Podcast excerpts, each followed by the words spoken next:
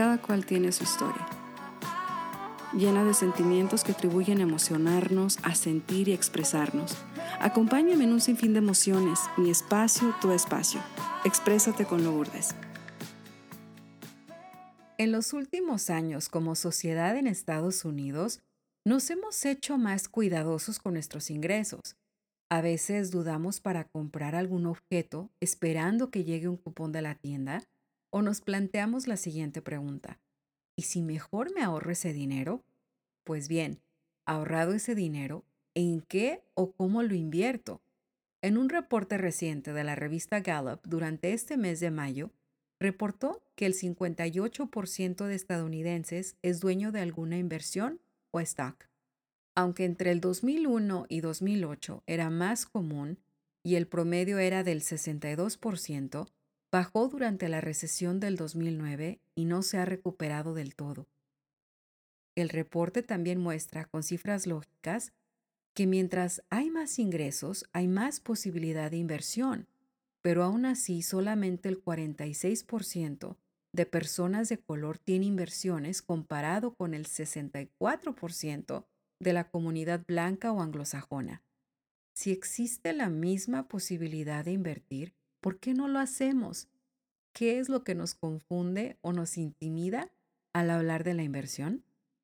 No podría haber elegido un mejor analista financiero que tiene una de las experiencias máximas en su rama de trabajo, con un aprendizaje de las mayores instituciones, First American, y actualmente realizando sus propias metas de asesoría, me acompaña en el micrófono de Exprésate, Manny. ¡Yay! Manny, ¿cómo estás? Gracias por estar aquí el día de hoy. Gracias. Siento que llegué a otro nivel en mi carrera. ya vamos avanzando, eso me gusta. ¿Cómo has estado? ¿Bien? Bien, bien ocupado. Ya bien ocupado con las marquetas y con las noticias del mundo. Y más que nada cuando se trata de hablar de dinero, que eso es, que eso es algo que todo afecta, ¿verdad? y hablando de afectar, yo sé que, o sea, tú tenías un cargo muy importante con First American. Y para la gente que no sepa qué es First American. Era una compañía de familia que aseguraba las propiedades y de allí crecieron en otros servicios financieros y tratando de propiedades y, transacciones. Pues tú dejaste esa compañía global para dedicarte a hacer algo más personal, que en lo tuyo vienen siendo las inversiones. Sí, las inversiones. ¿Cómo decides dar ese paso? O sea, de dejar prácticamente todo el mundo diríamos, ¿qué? O sea, está dejando una compañía de tantos años aquí en Estados Unidos sobre todo. Sí. ¿Y se va a dedicar a hacer algo por su cuenta? Sí, llevaba 24 años ahí y me pagaban muy bien, o sea, yo era el de, bueno, me pagaban muy bien, pero era eh, nada suficiente y era el de la familia que pues ah, le pagan muy bien y después sentí que ya había como se estaba acabando el tiempo y no había ni llegado a lograr mis metas, que era de trabajar por mí mismo, hacer mis inversiones, enseñarle a la gente. Y pues dije, si no te vas, aquí, aquí te vas a quedar por la edad, como por, por tiempo, ya llegando a los 45, ya vas a sentirte más viejo, y a los 50 ya no te vas a querer ir porque ya te sientes más mayor. Y dije, no, a los 40 ya perfectamente um, tienes la experiencia que, que ocupas de los dos lados, de la, de los negocios y de las inversiones y es tiempo de unir y tratar de hacer. Y tú uniste las dos y decidiste hacer tu carrera por tu cuenta. Sí. ¿Qué es lo que estás haciendo ahorita? Ahorita es puro trading, ah, la mayoría es puro trading, levantándote en la mañana en las marquetas de los Estados Unidos y um, sacarle um, trading, que es entrarte y salirte el mismo día, o entrarte hoy y salirte mañana no es de plazo largo, porque eso es como especulación y inversión. Yo hago más trading para sacar el pan del día. Pero ese pan del día yo sé que está yendo muy bien. sí, pero el gobierno siempre viene y quiere una mordida. Pero al menos te estás haciendo, te estás desempeñando en algo que tú tenías la intuición o la inquietud de querer hacerlo por tu cuenta y no de ser o de seguir trabajando para una empresa. Sí, el deseo era de, de hacer trading por mi, mi cuenta um, y ayudar a mis padres y ayudar a mi familia, a mis amigos, con solo con ayudarles con enseñarles a entender lo que yo entiendo y ayudarles a que no pierdan su dinero, pues, porque eso es importante. Y más cuando se trata de inversiones. Y te digo, y, y más en, el, en, en, los hispanos, porque somos de las personas que quizás está uno o gastas mucho en algunos casos o eres de los que no gastas pero igual no lo inviertes entonces el dinero está ahí sentado sí hay mucha cosa que, que bueno nosotros nuestra cultura no se une con unirse una casa donde vivimos seis o crecimos cuatro hermanos, tres hermanos, unirse y con el trabajo de Burger King, o sea, tres trabajos de Burger King es más que, que un trabajo de Burger King, ¿no? Claro. Entonces, lo que sea, o sea, agarrar los fondos invertir y comprar. Hay muchas maneras de, de invertir. De hacerlo. Y justamente tú nos vas a hablar, obviamente, con tu experiencia que tienes y aparte de tu inquietud que te ha llevado a hacer estas cosas por tu cuenta o algo lo mismo a hacer, hacer estas cosas. Yo sé que tu trabajo, a mí, sabiduría me suena complicado, porque yo sé que no es nada más que hablábamos ahorita del saber ahorrar o del saber guardar, sino de cómo incrementar esos ahorros a manera de inversión, porque es lo que a final de cuenta es lo que te va a generar más ganancias. Hoy me enfoco en nuestra comunidad hispana porque yo sé que hay muchos miedos y muchas dudas que nos impiden, y me incluyo, en la rama de inversiones. Yo escucho la palabra inversión y a mí me da algo, porque digo, pues es que en qué inviertes, cómo empiezas, qué haces. ¿Cuántos tipos de inversiones hay? Ay, hay Empecemos por ahí. Hay inversiones que son de largo plazo y hay unas que son de corto plazo. O sea, las cosas suben y bajan, la vida sube y baja. Ok. Hay, hay inversiones de cripto, hay inversiones de, de stocks, que se dicen equities. Hay inversiones de real estate, que puede ser uno, que son real estate investment trusts.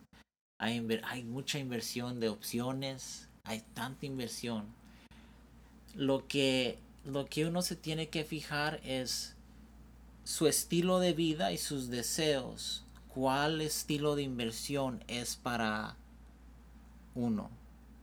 Porque no cada estilo de inversión sirve para cada persona. Y nosotros crecemos con reconocer un tipo de inversión que es comprar algo que con el futuro va a tener valor el futuro siendo cuándo. I don't know. You know, no sabemos. En veces decimos, pues cuando los niños crezcan. Entonces estamos diciendo que cuando los niños crezcan, espera, esperamos que, que ese, esa casa tenga valor doble, triple de lo que lo compramos. Y eso es muy difícil de adivinar. Muy difícil de adivinar. Es más difícil de adivinar la semana que viene, el mes que viene, el año que viene, que 10 años afuera. Porque la mente piensa muy lineal y no es así la vida. La vida no es puro para arriba, es para arriba, para abajo, para arriba, para abajo, para arriba. Pero nosotros puro para arriba pensamos. Exactamente, es que nos es que se nos hace más sencillo. O sea, yo digo, pues si voy a invertir en algo, automáticamente ya mi mente se está planeando pues va a ser en aumento. O sea, no tiene por qué, no tiene por qué bajar. Te estás poniendo toda tu parte para que se incremente. Y uno no piensa que es justo lo que dices. Que así como subes, también hay bajadas. En veces es porque la, la, subida y la bajada ha tocado toda tu vida. Ha tocado desde que tú tenías 18 años a la edad que tienes hoy, ha durado la subida y después ya tienes de edad que tienes un 401k con, con una cantidad de 50 mil dólares y ahí viene la bajada. ¿verdad? Y tú te quedas ahí atorado diciendo, oh, no creía que iba a bajar. Pero, pero si vives reconociendo que todo tiene subida y bajada y en tu vida, ¿dónde estás en el plazo de la subida? Para que sepas cuando te salgas.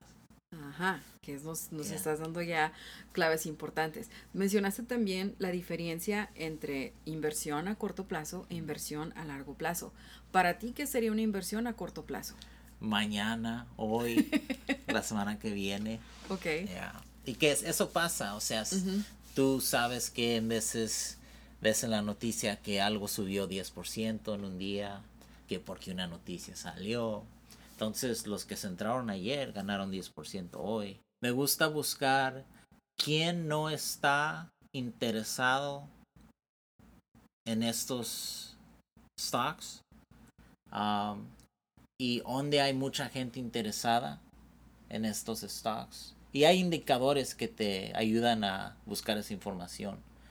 Ah, pero siempre quieres ser el primero en entrar, en comprar, ¿verdad? No quieres ser el último. Entonces tienes que buscar quién, a cuáles no les están poniendo atención y están diciendo que están bien malas, no las compres. No las compres, están malas, mira, están, ya llevan cinco años perdiendo.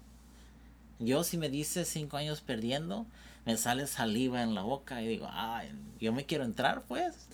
Porque yo no perdí por cinco años, pero alguien estuvo perdiendo por cinco años. Yo ya quiero lo que ellos perdieron por cinco años ya se va a acabar. Y después regresa a subirse. Pero a nosotros nos gusta buscar qué tiene toda la emoción, que está ya para arriba y lo compramos ya bien caro Siempre. Siempre. Siempre lo hacemos eso. Y más en las compras. ¿Y para ti qué sería un plan a largo plazo? ¿O, qué sería a largo plazo? Cuatro años. Diríamos cuatro años. Sí, porque es, es, es importante reconocer que las marquetas solo cambian con ah, el cambio de póliza como de, del gobierno. Si el gobierno dice vamos a cambiar cómo estamos dándole dinero a la gente y empezamos a darle dinero a la gente, la marqueta cambia. Y nos vamos a, a comprar los bonos o a vender bonos de cierta manera, la marqueta cambia. De largo plazo, pues, estamos hablando de largo plazo. De largo plazo. Porque pues ya se entra en otra en otro tiempo, como cuando empezaron a dar el dinero de, COVID a la gente, entramos otra época, y es otro tiempo de de regalar dinero a la gente. Eso no pasaba antes de, ese, de, esa, esa moda porque no era tiempo. Llega el tiempo y pues se le empieza a Y uno no pensaría que, o sea, cambiara el, o que pudiera cambiar el mercado tanto con cosas que para uno dices tú pues es sencillo. Pero fíjate cómo cosas así que son trascendentales afectan la manera en la que ya estás pensando como inversionista cosas bien curiosas. Ahora, yo para mí es una pregunta importante porque pues digo, bueno, hablábamos de que las personas que tienen más potencial económicamente, pues claro, tienen mayor posibilidades de invertir más ganancia. Pero digamos de que yo trabajo en un lugar o cualquier persona, yo trabajo, digamos, y me pagan el mínimo. Y sí, cumplo mis necesidades básicas. Aún así, con todo eso que yo gano así de poquito, ¿cuánto crees que se pueda invertir? y te estoy dando un escenario suponiendo que yo, esa persona, gana, o sea, lo que es el mínimo, cubre sus necesidades, pero hay modo de poder, aunque sea poca cantidad, pero ¿con cuánto se debería de empezar a invertir? Debes de empezar con lo que puedas, pero esa respuesta no le gusta a la gente. No. De largo plazo, diríamos lo que puedas. Si quieres algo corto, yo diría unos mil dólares. Pero con algo corto vas a durar tiempo para, para crecerlo. Más importante que el dinero es la educación. Porque aunque tengas 10 mil dólares, tú puedes ir a, reddit.com, hay este sitio Wall Street Bets ahí. Tú puedes ver que gente pierde 50 mil dólares por no saber lo que están haciendo. y hay mucha gente en este mundo con dinero para jugar que cuando pierden, nomás pierden. No es que están llorando, no se les acaba la vida, pero tienen su dinero y no saben qué están haciendo y juegan y pierden. Son ah, empresarios, pero tú puedes ir a ver y, ves que pierden gran cantidades. La educación es, no cuesta. En este juego no cuesta. No cuesta ni un centavo. Pero requiere las ganas. Porque en este juego, si quieres ganar cantidades de millones y millones, no hay muchos. No vas a llegar. No hay muchos. La pones complicada. Quieres retirarte con un millón y unos millones, está bien. Pero quieres vivir de la marqueta y ganar millones, no hay muchos. Hay menos traders con éxito que viven solo de trading que cuando llega el IRS ponen trading que es su su trabajo que jugadores de béisbol profesionales Qué dato tan curioso. Hay mucha gente que hace trading, pero que con éxito compraste tu casa, compraste tus carros, compraste tu negocio. Eso no hay mucho. O sea que está limitado hasta eso. Sí. Pero digamos que para empezar a invertir se puede juntar unos mil dólares, por decir así, y vamos a jugarla, digamos, a plazo largo, por un ejemplo.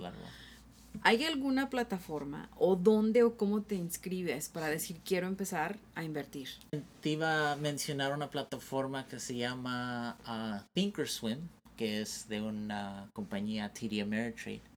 Y ellos tienen una plataforma que es la de Thinkorswim, que es una de las plataformas más profesionales que existe, que es gratis, solo con una cuenta de ellos pero se les hace pesado a mucha gente porque es profesional, o sea, te da habilidades que, te da muchas habilidades y esas habilidades en veces la gente dice, ah, pues no, usar el, no sé usar el programa porque tiene mucho movimiento.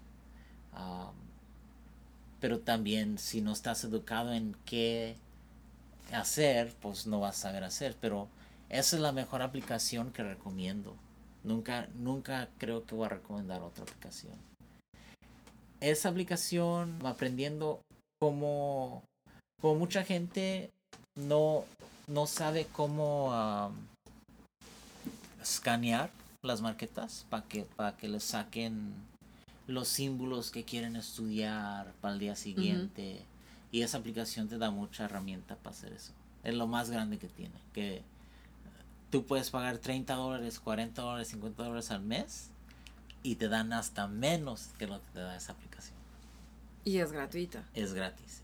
Porque uno se imagina, pues, dónde empiezo, con qué invierto, o, o sea, con qué, y a veces no nos damos cuenta que es más sencillo de lo que aparenta realmente ya en el, en el, plan de empezar con las, con las inversiones. Sí. Yo sé que las inversiones, y lo hemos platicado nosotros antes, que no hay ninguna inversión que te garantice, no, no vas a perder. No. Esto no te va a pasar, porque así es la vida, no te pueden garantizar nada. Y yo siempre lo comparo con una póliza de seguros, no porque digas, pues está mi coche asegurado, no quiere decir que no me vaya a pasar algo, o no quiere decir que eso me vaya a prevenir un accidente. Claro que no, está ahí para responder. Pero ¿hay alguna inversión, o sea, algo, aunque sea chiquito, que digas tú, esto es seguro, o digamos que es lo más seguro que tienes tú a invertir, donde no vayas a perder tanto dinero? Sí. Ah, pues tienes que reconocer que esa inversión, aunque te la dé hoy, también va a bajar, subir y bajar. Tienes que saber qué está subiendo en estos tiempos. Y ahorita es pues la comida, la gasolina, cosas que tienen que ver con el petróleo, que son compañías de petróleo. Ah, el transporte, me imagino. Sí, hay, hay ah, servicios de transporte, porque pues todo está caro ahorita, está más caro y es, si te fijas, es lo más caro que ha estado en tu vida. Pero no es lo más caro que ha estado en la vida. Porque ha estado más caro en la vida hacer. Ahorita, pues 7 dólares es, es caro, pero hay mucha gente que todavía puede, ¿verdad? Pero ha habido tiempos donde ha sido 4 dólares y nadie puede. ¿Entiendes? Y nadie puede. Entonces, ahorita no estamos a lo más alto que vamos a llegar. todavía. No hemos llegado al techo de los precios. Vamos a tener como un crisis acerca de los precios. Y hasta que no llegamos a tenerse crisis, no hemos acabado este ciclo de la subida de los precios. Por eso ahorita los precios de las inversiones mejores son la, comida, las compañías de comida um, y los servicios de petróleo. Uh, oro, no sé, no, no brincó mucho. Eh, o sea, lo que brincó son las commodities, se les dicen, comodidades. Y um, oro es parte de ese grupo, pero no, no brincó. Es el único símbolo que no brincó. Porque como que el cripto ha tratado de reemplazar el oro como inversión. Aunque estamos en los años de averiguar quién va a ganar y quién va a salir mm, adelante. Pero aún así falta. Entonces, si la gente en estos momentos quiere invertir, la inversión más segura sería Sí, fijarse en, el sector, estudiar el sector de, de los... De transporte. Sí, del, del, petróleo, que son servicers y um, uh, refineries. Hmm. Y, los de la comida como Tyson Foods, um, Beyond Meats. Uh, hay muchas. Conagra, que son las latas. De todo lo que es de, todo lo que es de comida. Sí. Ahora otra pregunta, ya que estamos hablando de eso, ¿cómo sabemos si nos estamos arriesgando demasiado? Porque yo igual puedo decirte, pues no, o sea, yo tengo los cinco mil ahí, no me molestan, o sea, si los, digamos que si los multiplico, qué bueno, si los llego a perder, pues perdidos estaban porque no los contaba como que tenía que o sea, no eran, no eran, no eran ni, ni, no eran ni fu ni fa, no eran parte de ni, si los hacía, bueno, pues si no, si los llego a perder, pues no hay problema. Pero, ¿cómo saber si nos estamos arriesgando demasiado? Pues mira, lo menos que sabes, lo más bueno que duermes. lo menos, ok. Sí, lo menos que sabes, como que hay un, una psicología que pasa uno que invierte, pierde, todavía duerme porque dice, pues eso es el proceso. Debe de perder un poquito y después me va a dar mis millones. Y hay otros que ven rojo y like, ah, uh like, yo no voy a dormir. Like, no debo de estar en rojo. You know, y eso soy, ese soy yo, que cuando yo veo rojo me empieza... Porque no, no es que es raro, pero hay cierta cantidad. Yo digo que cada humano en cada inversión reconoce cuando ya no es buena inversión. Sabe en su mente que ya no es buena inversión. ¿Y, qué, consejos les darías? Porque te digo que uno se pone bien así de... Sí, pero la persona se, se, como que se convence que, ok, plan A no pasó, plan B va a pasar. Y para mí, plan A no pasó, fuera. Y no, fuera. Porque no hay plan B. No hay plan B. Porque plan B está inventado cuando ya plan, plan A ya no está sirviendo. Si yo invento, tengo plan A y plan B al principio de mi inversión, entonces hay plan A y plan B. Pero si yo invento plan B, nomás para yo seguir convencido que hice una buena inversión, eso ya no, eso no nos va a funcionar. Uh eso no funciona. Yo también he escuchado porque también se habla mucho del 401k, que es el fondo de ahorros y la mayoría es por medio del trabajo. ¿Tú eso lo considerarías como una buena inversión para comenzar a invertir? Sí, todos los que tienen la oportunidad de invertir en un 401k es una buena inversión para el futuro, para no pagar el impuesto en este tiempo, aunque lo vas a pagar en el futuro, ahorita no lo pagas y puedes usar cantidades más grandes para invertir eh, en vez de pagar el impuesto. Ahorita se te, se te baja la cantidad. Y, um, pero sí, es muy, uh, se recomienda porque también hay muchas compañías que te dan descuento uh, en comprar las acciones de esa compañía si las venden. Um, y ese descuento sirve mucho. Por lo poquito que, que sé, esas inversiones que están en el 401 o los inversionistas, porque la mayoría de veces tú no eres el que decide, o sea, a veces te ponen y es como va. Ah, yo he visto que a veces van muy de subida, a veces van muy de bajada. Y digo, pues con cuánto me voy a retirar ya cuando me toque la edad de retiro. Eso es difícil porque yo me sentaba en el trabajo y pensaba eso. Y decía, ok, es, si yo me voy a retirar en 20 años, ¿cómo yo sé que voy a salir con el valor alto en mis cuentas para tener el dinero? Y pues yo vi a mi papá que no le, no les, no salió, se retiró en un tiempo donde las marquetas habían bajado mucho. Entonces yo empecé a, aplicar una diferente estrategia que era um, vender y vender mis, mis acciones cuando tenían valor. O sea, tienen valor, véndelas, espera que bajen o compra otra cosa. Porque si lo que está garantizado es que va a bajar, no va a subir para siempre. Entonces, tú vas a bajar con, con la bajada, te vas a quedar en la acción, vas a bajar.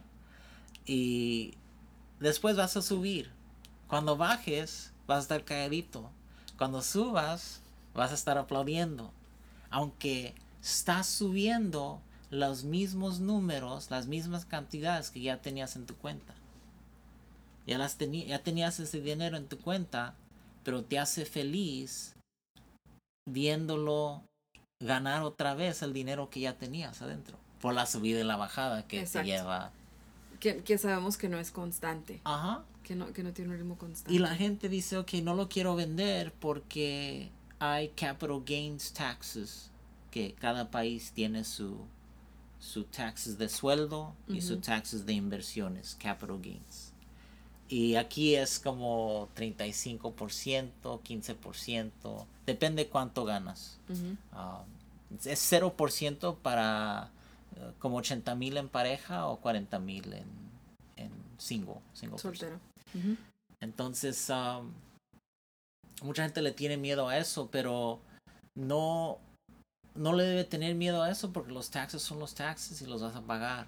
Prefiero yo tener el triple de la cantidad al final y pagarte los impuestos de, capital gains que no tener el control de mi dinero y esperar y desear que cuando yo quiera cerrar esa cuenta tenga dinero.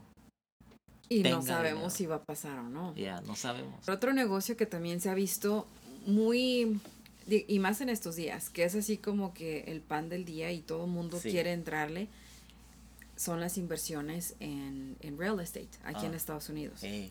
Y mucha gente dice, es que es tiempo de comprar casa. No, no, no, espérate, es que es tiempo de vender. Es que si la compro, luego me espero a que suba y ya ahí, eh, digamos, o sea, ahí voy a ganar X cantidad de dinero. Sí. Para ti, yo sé que obviamente ahorita el mercado no es, mucha gente está diciendo, espérense, no es momento de comprar, tal, la, la para ti una inversión en propiedades, en mortgage, en real estate. Sí. ¿Eso sí crees que funcionaría como inversión, viéndolo desde ese punto? Real estate hay varios lados. Hay del flipping, que ese sí se está poniendo despacio porque no quieres tener tu propiedad ahí colgando en la marqueta sin venderse. Flipping se trata de vender y a la siguiente. Revertir y, ajá. y a la siguiente. Y entonces ese sí, no, no recomiendo eso ahorita porque pues es difícil vender ahorita. El que sí, el que sí sale ahorita es de sacarle la renta, aunque sea break even, aunque sea, si la renta ahorita sale break even, está bien.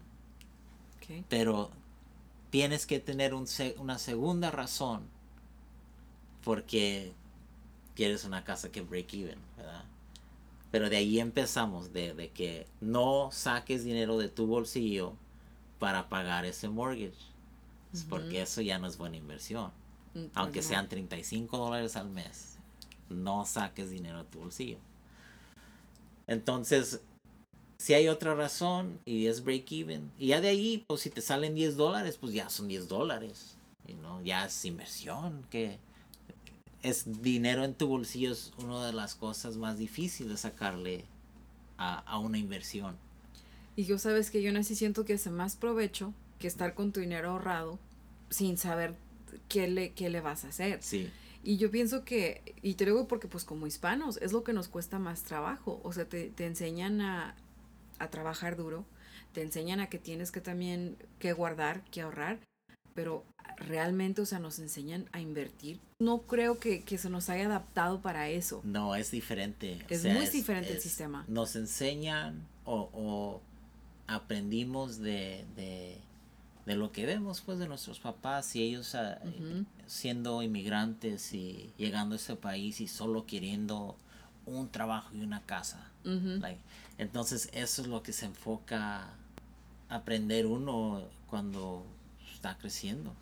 Pero hay tantas cosas para invertir y maneras.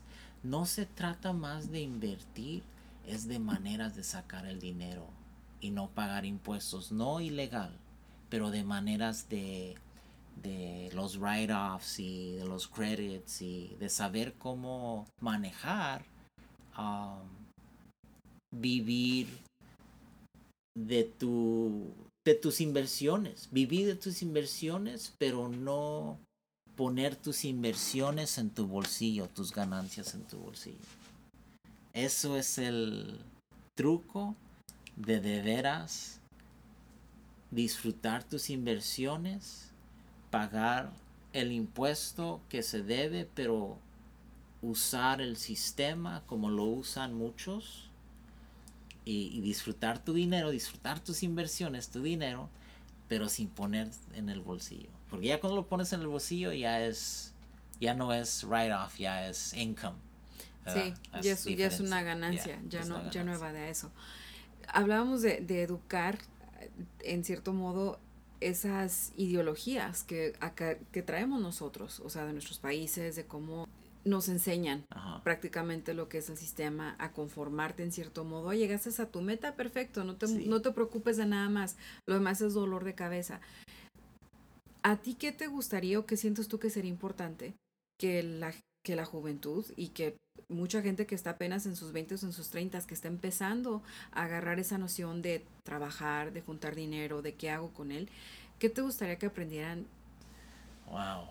Es difícil porque lo que he aprendido es que si, si los mayores de veras pudieran pasar la, lo que han aprendido a la juventud, pues la juventud de veras tomaría ventaja de lo que ha aprendido el mayor. Pero nunca se va a poder hacer eso.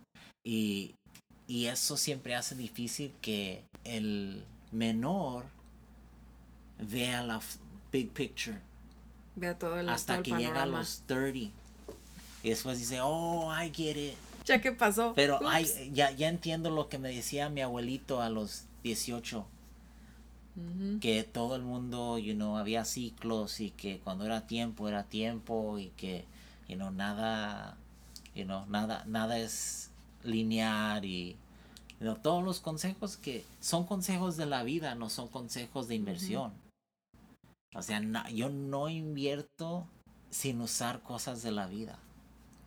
No, o sea, cuando yo veo las gráficas, solo veo gente en las gráficas gente que ha perdido, gente que ha ganado, a quien le debe dinero. Y es como ver las... Ah, se llama candlestick charts. Y son ah, gráficas que tienen velas y las velas enseñan diferente información que una gráfica que tiene solo una línea. Um, esos son los que los que nos enseñan en la escuela de una línea. Y en las gráficas de, de Candlestick se ve más emoción de la persona. Como a qué precios les gusta, a qué precios no. Porque la gráfica está... El resultado de la gráfica está compuesta de, de la gente, las acciones de la gente, los que compraron, los que vendieron. Entonces ya veo, ya la veo como una representación de la gente y es, es, es algo muy difícil de explicar, pero um, la gente nunca cambia, las gráficas nunca cambian. porque la gente nunca cambia. Entonces ya cuando pones eso en, en frente de, de querer verle más, verle más, porque sí, te dicen que le veas más, que esta noticia importa, que esta compañía, el nuevo CEO importa, que las ventas importan. las gráficas tienen su propia vida. No, no importa nada, nada, nada de eso. Solo que ya cuando le despegas todo eso, es cuando ves lo que debes de ver. Pero le, le pegas la noticia, le pegas lo que dijo tu amigo, tu amiga, le pegas tu opinión, le pegas un analista dijo esto y ya se empieza a confundir uno con lo que debe de ver para de veras hacer su decisión. Y vaya que mucho en juego, porque estamos hablando que no solamente es, para mucha gente puede ser el ahorro de toda su vida, el que está en riesgo en esas, en esas gráficas. No es nada más, bueno, a lo mejor lo que me sobra, que es lo que tengo que poner, o tanto porcentaje que me dicen las estadísticas que tengo que empezar a invertir. Hay mucha gente que está eh, toda su vida, sus ahorros de toda su vida ahí. Estamos en un tiempo que el cripto ha dado oportunidad de, de que pues cualquier persona con 20 dólares le entre. Sí. Y eso no está bien, no es... Se empiezan a vender sueños que no... No es, no es posible realizar 20 dólares a mil dólares o, o, 20 dólares a 10 mil dólares como lo hizo una persona una vez y, y el cripto ha, ha, dado mucha ilusión porque hay mucho porcentaje grande en cripto 100%, 200%, 300% y mucha ilusión y o sea mucho joven se va para el cripto. Y pues no pues como dices es, es ahí es donde ha perdido mucha gente. Sí. por por la ilusión de que el amigo dijo esto uh, el vecino dijo esto. Uh, cuando sube están aplaudiendo y sientes que que, que estás missing out que no... Pues, sí, que no formas parte de, que no estás ahí. Y pues, qué menso eres, te dijeron, te dijeron, y no estás celebrando con ellos. Pero también cuando pierden, vas a perder con ellos. Sí. Y yo siempre les decía a mis amigos, pues el cripto, fíjense que no es fácil sacar tu dinero. Aunque ganes, no es fácil sacar tu dinero. Hay este fee, hay este otro fee, ya perdiste todo lo que ganaste con pagando fees para sacar tu dinero. Y nadie saca su dinero. Encuentra a alguien en cripto que ha sacado sus ganancias. Es muy difícil. Y la vida también sigue siendo igual de difícil. Al menos siento que hoy en este episodio nos has aclarado muchas dudas en cuestión de, de cómo saber manejar los ahorros. Y la conclusión a la que yo llegué es de que si quieres invertir, siento que nunca es tarde. O me corriges. Nunca es tarde. Nunca, es tarde, para empezar. En segundo, no importa cuánto, lo importante es que haya esa, esa iniciativa de quiero que se invertir X cantidad de dinero. No, no tiene que ser exorbitante.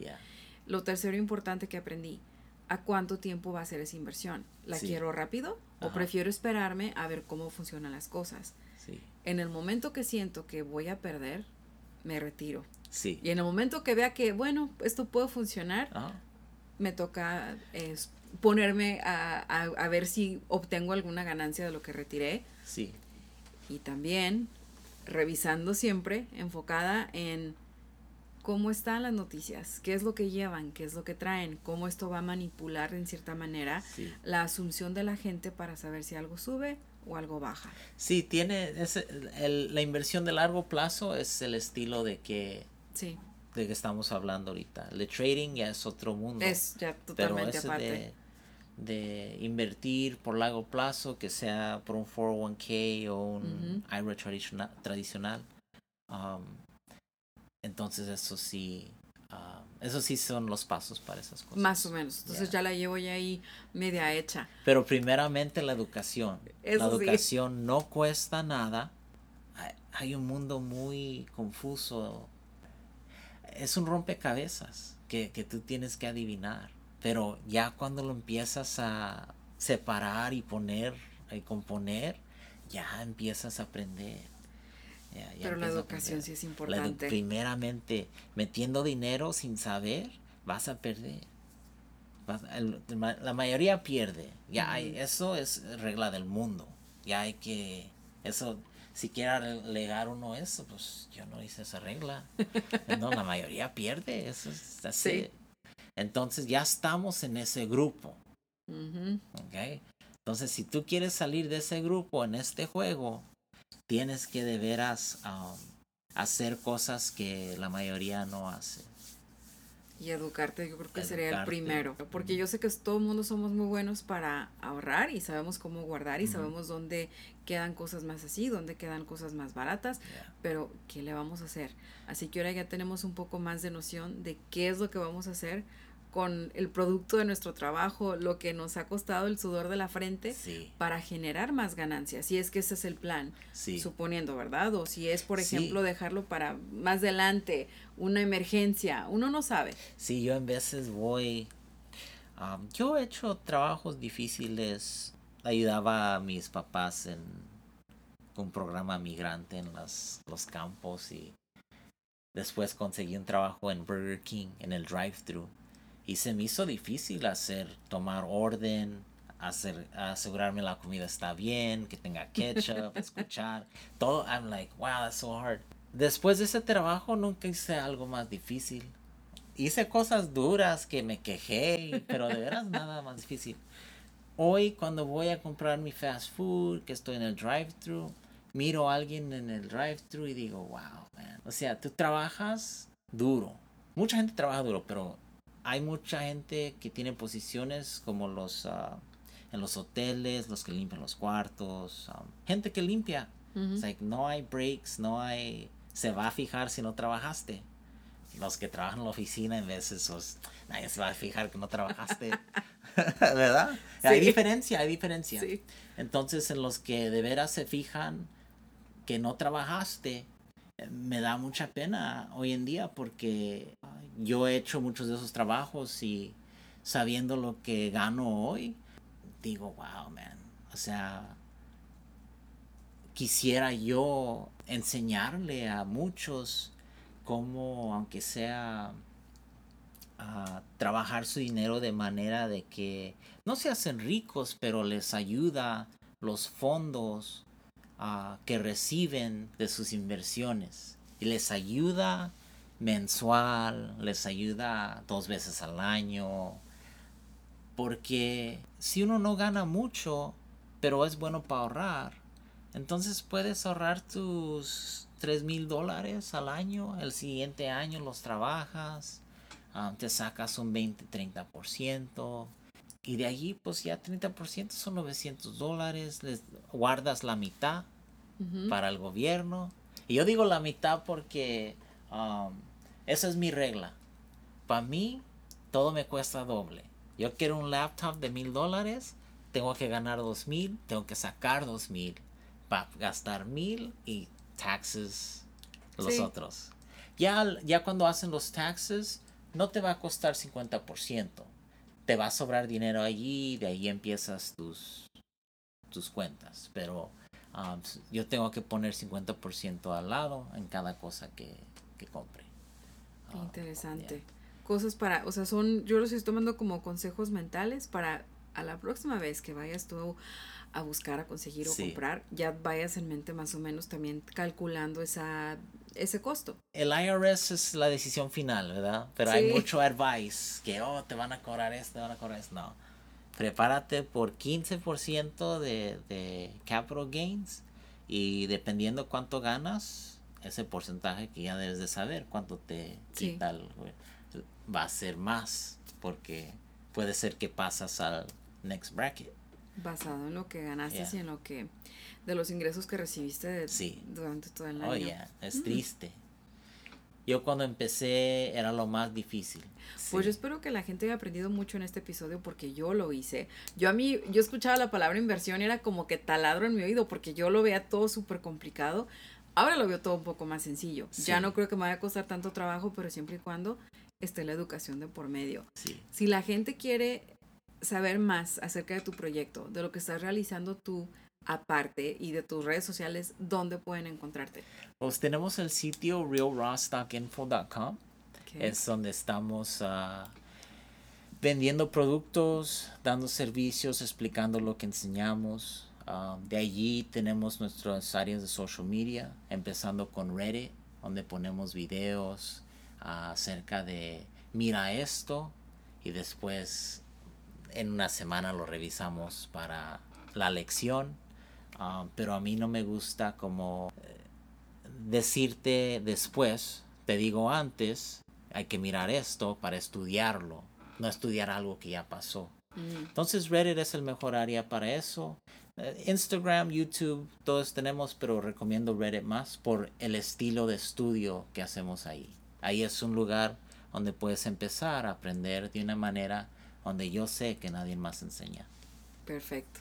Te lo agradezco entonces, Manny. Y antes de retirarnos de este podcast, quiero saber qué mensaje tienes para los escuchas del podcast del día de hoy por la educación primero, no metan su dinero, de veras, si, si de veras quieren ganarle este juego, no metan su dinero sin primero ganar en papel. Y estamos hablando de papel y pluma, lápiz, pero papel de veras. Porque hay algo que le pasa a la mente cuando tú escribes tus cosas, tú ves lo que has escrito, tus ganancias. Y si no haces eso, tu ego llega y dice que tú eres el más chingón del mundo, siempre ganas y cuando pierdes ganas y nunca aprendes nada.